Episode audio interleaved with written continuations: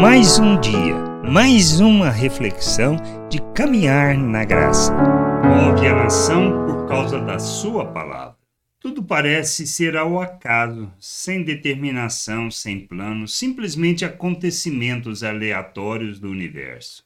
Seria assim que deveríamos pensar se de antemão não fosse proclamado o nascimento do Senhor e Salvador em uma cidade específica, como podemos ler em Lucas, no capítulo 2, versículo 3 e 4, que fez com que José e Maria se movessem para Belém. Todos iam alistar-se, cada um à sua própria cidade.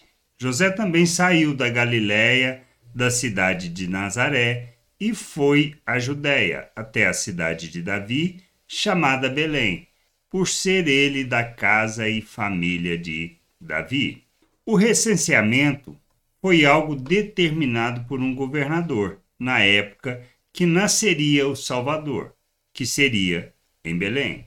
Como fazer com que José e Maria se movessem para Belém? De uma maneira muito simples, determinando um evento obrigatório para todos, que faria que houvesse uma grande movimentação na nação.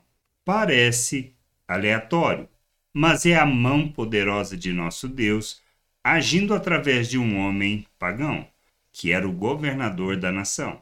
O seu decreto faz com que José e Maria tivessem que se mover para Belém, local onde o Salvador, descendente de Davi, iria nascer não temos a dimensão exata da forma de Deus operar.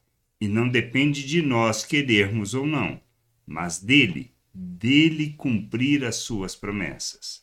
Assim como ele fez, movendo o governador para determinar o recenseamento por causa do nascimento do Salvador, assim ele é capaz de fazer qualquer coisa para que a sua palavra, as suas promessas se cumpram que a gente possa ter este entendimento, que possamos compreender estas coisas e entender que todo plano, toda vontade, todo o querer de Deus irá se realizar. Que a gente possa amadurecer, crescer e entender estas coisas, olhando não segundo a perspectiva natural, mas segundo os valores eternos de nosso Senhor. Graça e paz sobre a tua vida. Amém. Acabou de ouvir uma reflexão de caminhar na graça. Se você gostou, curta, compartilhe, leve esta mensagem a outras pessoas, para que elas também possam compreender e entender a vontade de Deus. E leia as Escrituras, pois ela é a base, o fundamento para você julgar tudo o que você tem lido e aprendido acerca da vontade de Deus.